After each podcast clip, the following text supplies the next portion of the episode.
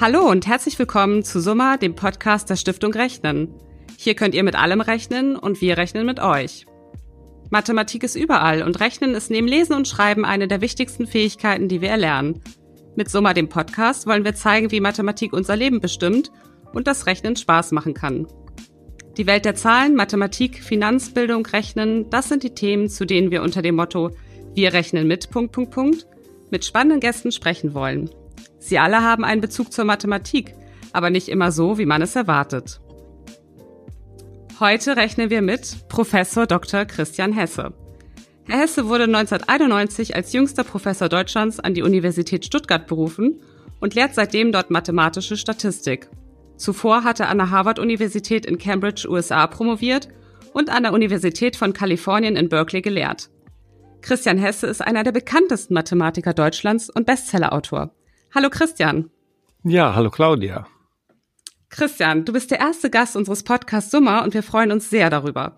Als Beiratsmitglied der Stiftung unterstützt du uns ja bereits viele, viele Jahre und deshalb kennen wir uns auch gut und duzen uns. Das vielleicht vorab zur Einsortierung. Schön, dass du heute da bist. Ja, gerne. Die Stiftung Rechnen feiert ja in diesem Jahr zehnten Geburtstag und die zehn ist ja eine ganz besondere Zahl. Bestimmt kannst du uns darüber einiges erzählen, oder?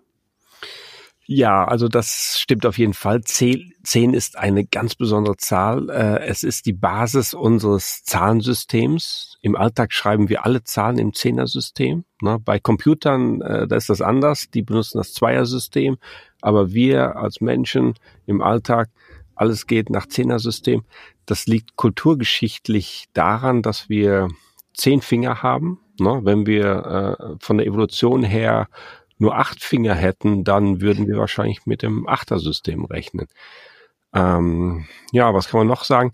Zum Beispiel bei Pythagoras und seinen Pythagoreern wurde die Zahl 10 als ganz magische Zahl betrachtet, da sie die Summe der ersten vier natürlichen Zahlen ist. Also eins plus zwei plus drei plus vier und äh, zum Beispiel, wenn man zehn Münzen äh, gerade richtig zusammenlegt, dann entsteht dadurch ein gleichseitiges Dreieck. Also oben eine Münze, dann nächste Zeile zwei Münzen, drei Münzen, vier Münzen.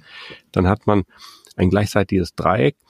Und Pythagoras benutzte die Zahl zehn auch in einer Eidesformel, die er seine Schüler sprechen ließ. Mhm. Und wie genau geht die? Äh, da bin ich ehrlich gesagt überfragt, weil ich äh, ah. diesen Eid nicht abgelegt habe. Unter anderem ah, deshalb. Ja. Gut, aber zum Geburtstag gibt es ja auch ein schönes mathematisches Paradoxon. Kannst du uns dazu was erklären? Ja, da, da kann ich schon eher was dazu erklären. Ähm, das Geburtstagsparadoxon ist ein gutes Beispiel dafür, wie man sich beim Umgang mit Wahrscheinlichkeiten irren kann. Nicht, wenn man sich zum Beispiel fragt, wie viele zufällig ausgewählte Personen muss ich zusammenbringen, so dass die Wahrscheinlichkeit 50-50 ist, also 50 Prozent ist, dass mindestens zwei am selben Tag Geburtstag haben. Nicht? Wenn, man, wenn man sich diese Frage stellt, dann denken die meisten Leute bei der Antwort eher so in Richtung, ja, das müssen wahrscheinlich über, über 100 Leute sein. Ne? Mhm. Aber das Paradoxe ist eben, dass die Zahl relativ klein ist. Es reichen nämlich 23 äh, Personen. Also wenn man zum Beispiel an Fußball denkt, an ein ganz normales Fußballspiel, äh, zweimal elf Spieler plus ein Schiedsrichter auf dem Feld, ne, sind mhm. 23 Leute. Das bedeutet also, bei jedem Fußballspiel ist die Chance 50-50, dass zwei der Akteure am selben Tag Geburtstag feiern. Oder nehmen wir den äh, WM-Kader der deutschen Mannschaft bei der letzten Weltmeisterschaft. Der bestand zufälligerweise auch aus 23 Spielern. Mhm. Und äh, in der Tat, Jerome Boateng und Niklas Süle haben am selben Tag Geburtstag, 3. September. Ah ja, Wahnsinn. Du hast ja unter anderem schon den Deutschen Bundestag, das Bundesverfassungsgericht und die US-Regierung in mathematischen Fragen beraten. Was wollte man denn da von dir ganz genau wissen? Hattest du immer eine Antwort auf alle Fragen? Also bei der US-Regierung, das liegt schon äh, 30 Jahre zurück. Äh, da ging es einfach um die Analyse eines sehr großen Datensatzes, um Wählerbewegungen zwischen Parteien und so weiter. Da kann ich mich jetzt nach 30 Jahren auch gar nicht mehr so genau dran erinnern.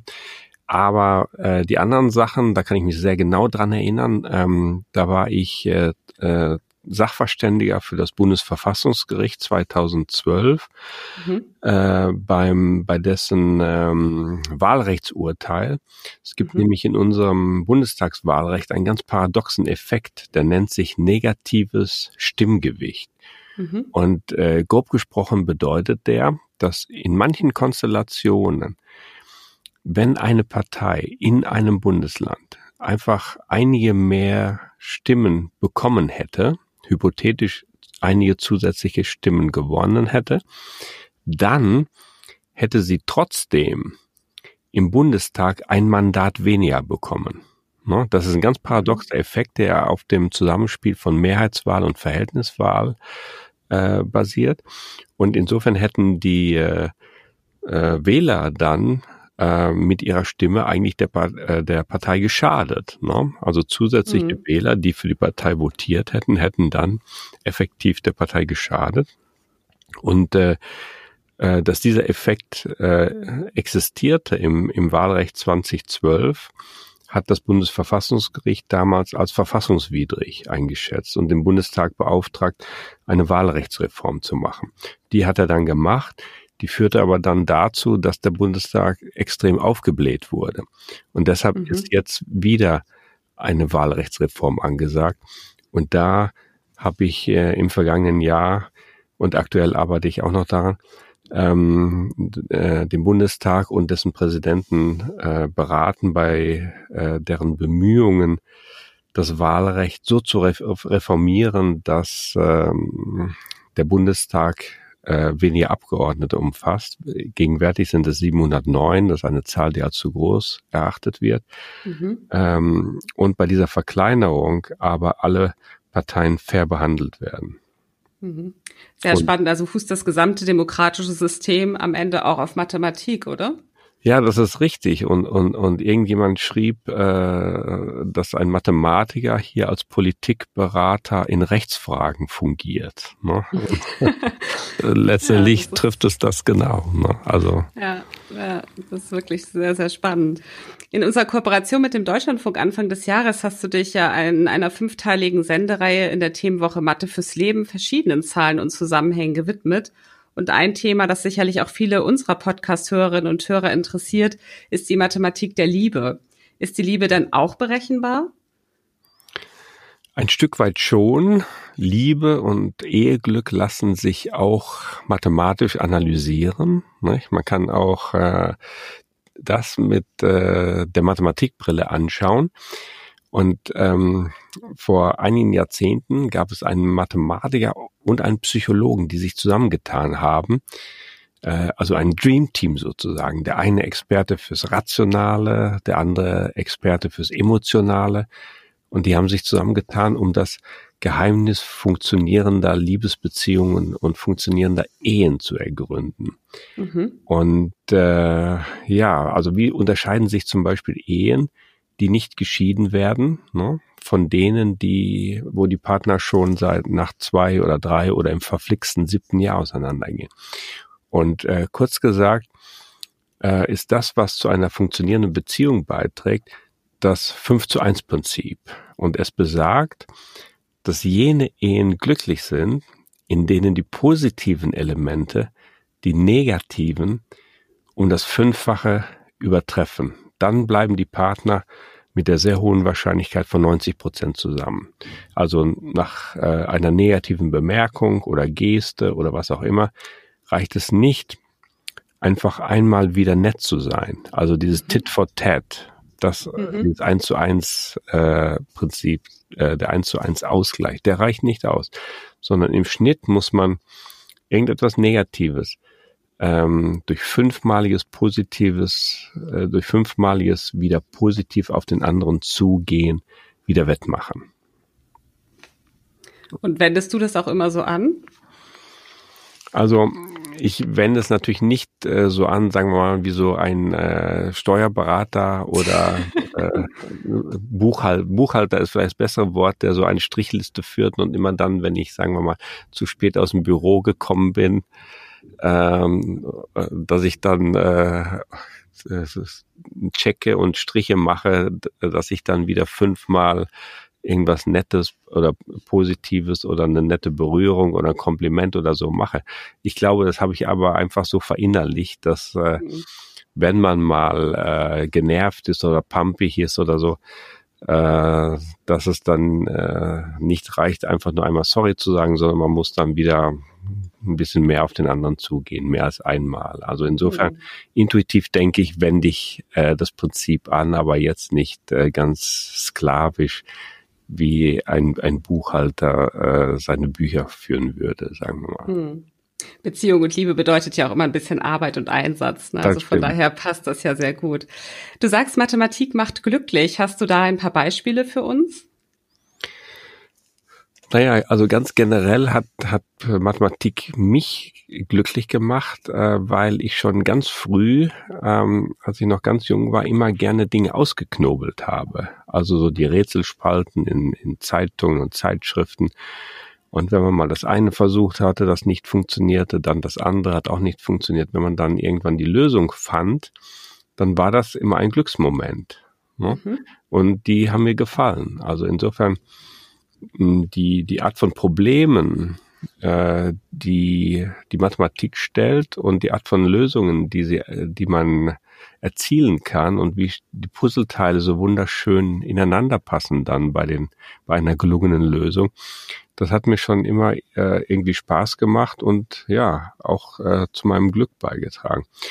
Und dann ganz generell würde ich sagen, gerade auch in der heutigen Zeit äh, ist es ja wirklich auch ein Glücksgefühl, dass äh, bei all der Irrationalität, die uns umgibt, äh, wir leben ja in verrückten Zeiten und äh, wo wir hinschauen, sehen wir hochgeputschte Emotionen. Ähm, in, in diesen unruhigen Zeiten ist die ist Mathematik wirklich eine Oase der Rationalität und der mhm. Logik und der Sachlichkeit und mit Fake News kommt man in der Mathematik nicht sehr weit. Ne? Mhm. Und, Nur mit äh, harten Beweisen. Genau, man kann Dinge beweisen, wie selten in anderen äh, Settings. Na, da treffen immer Meinungen aufeinander. Das ist natürlich auch spannend, na, aber letztendlich lässt sich nicht beweisen, welche Meinung dann richtig ist. Na, in der Mathematik äh, lassen sich Dinge beweisen und das finde ich auch äh, sehr wohltuend. Na, mhm. und, das mit dem Glück ist ja generell so eine Sache. Ähm, letztendlich ist es ja Biochemie, ne, dass im mhm. Gehirn Glückshormone entstehen und dann an die richtigen Stellen strömen. Und das kann durch ganz verschiedene Sachen äh, passieren, zum Beispiel durch einen Song, der einen anspricht und, und mitgehen lässt, aber auch durch ein äh, filigranes Gedankengebäude in der Mathematik. Mhm. Hatte ich genau diese Faszination auch damals dazu bewogen, Mathematik zu studieren? Ich weiß ja nun zufällig, weil wir uns schon etwas länger kennen, dass du eigentlich auch mal andere Pläne hattest und verfolgt hast, oder? Ja, also nach dem Abitur habe ich zuerst äh, Medizin studiert. Ne? Ist also nicht so, dass ich nicht andere Dinge auch ausprobiert hätte, die typischerweise als lebensnäher äh, gelten. Ne? Ähm, aber das Medizinstudium hat mir aus vielen Gründen einfach keinen Spaß gemacht. Also ich empfand vieles auch äh, als zu oberflächlich. Ähm, und äh, äh, ja, da musste man so viel auswendig lernen und dann hatte man auch so viel zu tun mit den Negativaspekten des Lebens. Ähm, und äh, dann bin ich äh, zur Mathematik gewechselt. Und mhm. das war beruflich die allerbeste Entscheidung meines Lebens.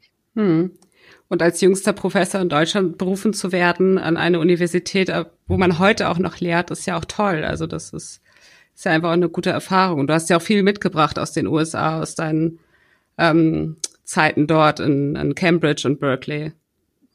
Ja, das stimmt. Das äh, war sicher auch ein Vorteil, dass ich äh, bei sehr guten Professoren studieren konnte mhm. und dann mit, mit sehr renommierten Wissenschaftlern auch zusammenarbeiten konnte. Das äh, war sehr förderlich und hat, äh, ja, das war auch, ähm, wie soll ich das sagen, einerseits natürlich eine Ehre, aber gleichzeitig auch eine Motivation für mich. Ne? Mhm. Mhm. Und dann äh, möglicherweise auch ein Vorteil dabei, äh, letztendlich eine, eine gute Stelle in, in Deutschland zu bekommen. Hm. Und hat sich in den letzten fast 30 Jahren ähm, es etwas verändert in der mathematischen Landschaft? Nimmst du da eine, ein anderes Bewusstsein für Mathematik wahr? Ja, ich denke schon, dass, dass äh, die Mathematik jetzt ein anderes Standing hat ähm, als noch vor 30 Jahren. Also vor 30 Jahren äh, dachten viele Menschen bei Mathematik äh, letztendlich ans Rechnen, ne, dass Mathematiker Rechner sind. Heute hat sich äh, mehr oder weniger schon rumgesprochen, dass ähm, Mathematik eigentlich in allen modernen Errungenschaften, in der, der neuen technischen Erfindungen äh, drinsteckt, meist ähm, äh, unter der Oberfläche, äh, zum Beispiel beim äh, GPS oder MP3-Player oder äh, die Heizung heizt nur dann und der Flieger fliegt nur dann und die Brücke trägt nur dann, wenn Mathematik im Spiel ist. Ne? Ist also sehr wichtig. Ähm, und insofern hat sich äh, nach meinem Gespür auch aufgrund von Bemühungen von populärwissenschaftlich arbeitenden Mathematikern und äh, äh, das ist auch eine meiner Bemühungen, äh, zu versuchen, populärwissenschaftlich die Mathematik einer breiten Öffentlichkeit zugänglich zu machen. Ne? Und ich hoffe, dass ich da vielleicht auch einen kleinen Beitrag im Rahmen meiner durchaus begrenzten Möglichkeiten äh, leisten konnte. Also das öffentliche Bewusstsein für Mathematik ähm, ein bisschen zu korrigieren. Mhm. Ja. Wo rechnest du denn privat immer ganz genau nach? Also privat rechne ich dann ganz genau nach, wenn äh, ich zum Beispiel krank bin und Medizin nehmen soll, na, dann versuche ich mich ziemlich genau an die richtige Dosis zu halten. Also dann zähle ich die Tropfenzahl ab oder äh, äh, halbiere Drittele oder Viertele äh, die Tabletten, die ich nehmen muss, dass ich genau die richtige Dosis treffe. Und Hand aufs Herz, wobei hast du dich zuletzt so richtig verrechnet? Ähm, jetzt ist die Antwort noch langweiliger, fürchte ich. Äh, also erst gestern habe ich mich ganz heftig verrechnet, äh, als ich meine Parkdauer, äh, als, äh, als ich geparkt habe und die Parkdauer völlig falsch eingeschätzt habe ähm, und dann auch ein Knöllchen bekommen habe, weil ich die, die Parkdauer vollkommen überzogen habe und dann äh, die Parkuhr abgelaufen war, als ich zurückkam. Mhm, okay. Gut, also das passiert mir auch häufiger. Das ist ja ähm, auch ein bisschen an der oder ein oder anderen Stelle auch wieder ein Glücksmoment, wenn man die Zeit anders genutzt hat, als die Parkuhr vorgibt. Ne? Also ja. je nachdem. Genau, also aber wenn wir beim Parken und bei Autos sind, ähm, fällt mir auch der CO2-Ausstoß ein, Stichwort Klimawandel. Ähm, das ist natürlich auch ein Thema, was im Moment rauf und runter diskutiert wird. Wie mathematisch kann man den Klima Klimawandel denn zum Beispiel betrachten? Ähm, also das ist eine sehr äh, gute Frage, weil ich nämlich im Moment mich auch mit diesem Thema beschäftige. Ich schreibe nämlich gerade ein Buch zusammen mit Carsten Schwanke. Mhm. Das ist der äh, ARD-Meteorologe äh, in den Tagesthemen zum Beispiel und Moderator. Ähm, und wir schreiben gemeinsam ein Buch über, ja, der, der Arbeitstitel ist gegenwärtig von Glückszahl bis Geheimzahl mit mhm. Mathe die Rätsel des Alltags lösen. Und da gibt es auch ein, ein Kapitel über den Klimawandel. Man kann natürlich ein, analysieren, wie sich die mittleren Temperaturen äh, auf der Welt über die letzten Jahrzehnte zurückreichen bis zur Wetterauf ersten Wetteraufzeichnung vor vielen Jahrzehnten verändert haben, äh, wann die zehn heißesten Sommer auftraten, na, ob die Winter noch so kalt sind wie früher. All das kann man äh, mathematisch analysieren. Mhm. Und äh, das Ergebnis ist wirklich teilweise erschreckend. Nicht? Also mhm. wie stark die Wirkung ähm, des Klimawandels ist. Und das habt ihr dort berechnet, also ähm, und Statistiken aufgestellt und erstmal und, äh, Daten, Fakten zusammengetragen oder kommt ihr zu einem ganz speziellen Ergebnis, das du schon verraten kannst? Ähm, also das ist ein äh, Beitrag, an dem äh, Carsten Schwanke hauptsächlich gearbeitet hat, weil er Meteorologe ist. Und er mhm. hat äh, äh, viele Studienergebnisse zur Rate gezogen von renommierten Wissenschaftlern äh, und äh, ist äh, durch Vereinigung dieser Ergebnisse, dieser Studien dann zu einer Schlussfolgerung gekommen. Mhm. Ja, da sind wir sehr gespannt drauf. Also ich finde es ich finde es unglaublich interessant, wie sehr man die Mathematik auch immer wieder mit Alltagsthemen verknüpfen kann. Das ist ja auch ein großes Thema, was wir mit der Stiftung Rechnen verfolgen, eben immer auch die Wozu lerne ich das Frage zu beantworten und da ähm, auch was wir vorhin schon hatten, die Bewusstseinsschärfung eben auch herzustellen. Ne? Ja. Ich mag ja ein, ein Buch von dir ganz besonders gerne, Mathe to go. Das ist so schön. Ähm, ja, einfach ist jetzt vielleicht ein bisschen despektierlich, aber du weißt, wie ich das meine. Also da verrätst du ganz viel magische Tricks für schnelles Kopfrechnen. Kannst du uns einen Trick verraten, den unsere Hörerinnen und Hörer vielleicht mal mit in den Tag nehmen können? Hast du eine spannende Aufgabe, die man irgendwie jeden Morgen an der Ampel, unter der Dusche oder beim Zähneputzen machen könnte? Ähm, das ist eine Methode äh, für das große Einmaleins. Also das kleine Einmaleins, das, das kann ja jeder, ne? das hat man in der Schule mhm. gelernt, aber wenn man dann zum Beispiel Zahlen zwischen 10 und 20 multiplizieren soll, da wird es bei einigen im Kopf dann schon äh, schwierig. Ähm, und äh, der Rechentrick äh, bezieht sich genau auf dieses Problem. Also nehmen wir mal an, äh, 18 mal 14 soll multipliziert werden. Dann macht man das so, man nimmt die erste Zahl, also die 18, und addiert dazu die Einerstelle der anderen Zahl. Äh, mhm. Das war die 14, also die Einerstelle davon ist 4. Also 18 plus 4 ist der erste Schritt, ist 22. Mhm. Dann hängt man eine Null da dran, ergibt 220. Mhm. Und dann addiert man noch das Produkt der Einerstellen dazu, also 8 mal 4. Also 220 plus diese 8 mal 4, also plus diese 32, ergibt dann 252 und das ist das Ergebnis. Also drei Schritte. Erste Zahl plus einer Stelle der zweiten, Null dranhängen und Produkt der einer Stellen. Insofern kann man dann also das große Einmaleins durch diesen kleinen Taschenspielertrick äh, auf das kleine Einmaleins zurückführen. Ja, das ist ähm, ein sehr guter Trick, gerade in Zeiten, wo man kaum noch was im Kopf rechnet. Das ist auch ein gutes Training. Das werde ich morgen früh gleich mal anwenden. Das finde ich ganz spannend. Gut, als Abbinder haben wir jetzt noch einen Satz zum Vervollständigen. Ich habe mir für dich ausgedacht, das Schönste an der Mathematik ist Punkt, Punkt, Punkt und würde dich bitten, den Satz einmal zu vervollständigen.